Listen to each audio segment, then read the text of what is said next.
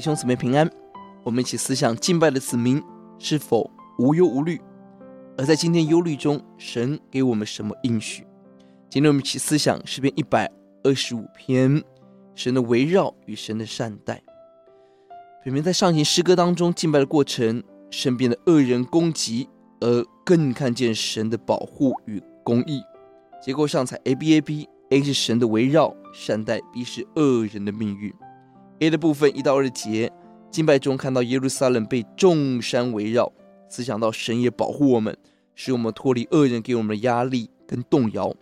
天地会改变，神自己永不改变，因此倚靠神的子民何等有福，要进入到永不动摇、永不改变的帮助中，永远在这两节出现了两次。四到五节是祷告，神对善恶做公义的刑罚。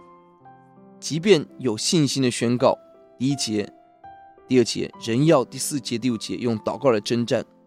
有信心的人是更大力祷告呼求的子民。第四节提到了神要善待那些为善的，善待为善字根是相同的。我们行善，神就善待我们；相反的，我们行恶，就进入到神的刑罚。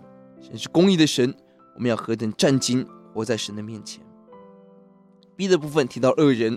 第三节提到恶人的杖，恶人的攻击；两次提到一人，主主人要承受很大的威胁 挑战。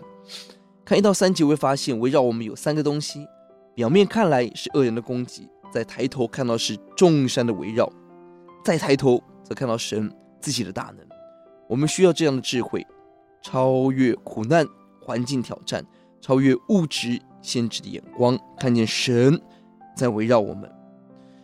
要解在第二节，众山怎样围绕耶路撒冷，耶华也照样围绕他的百姓，从今时直到永远。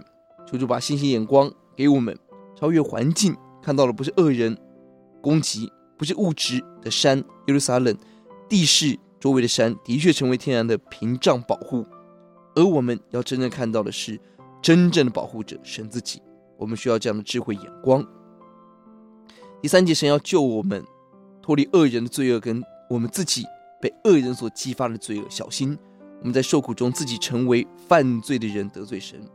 第五节，弯曲着作恶者要承受神的刑罚，平安归给以色列神的百姓，神的子民。我们来祷告，主啊，呼求你帮助我们，让我们看到有危机、有恶人、有凶险。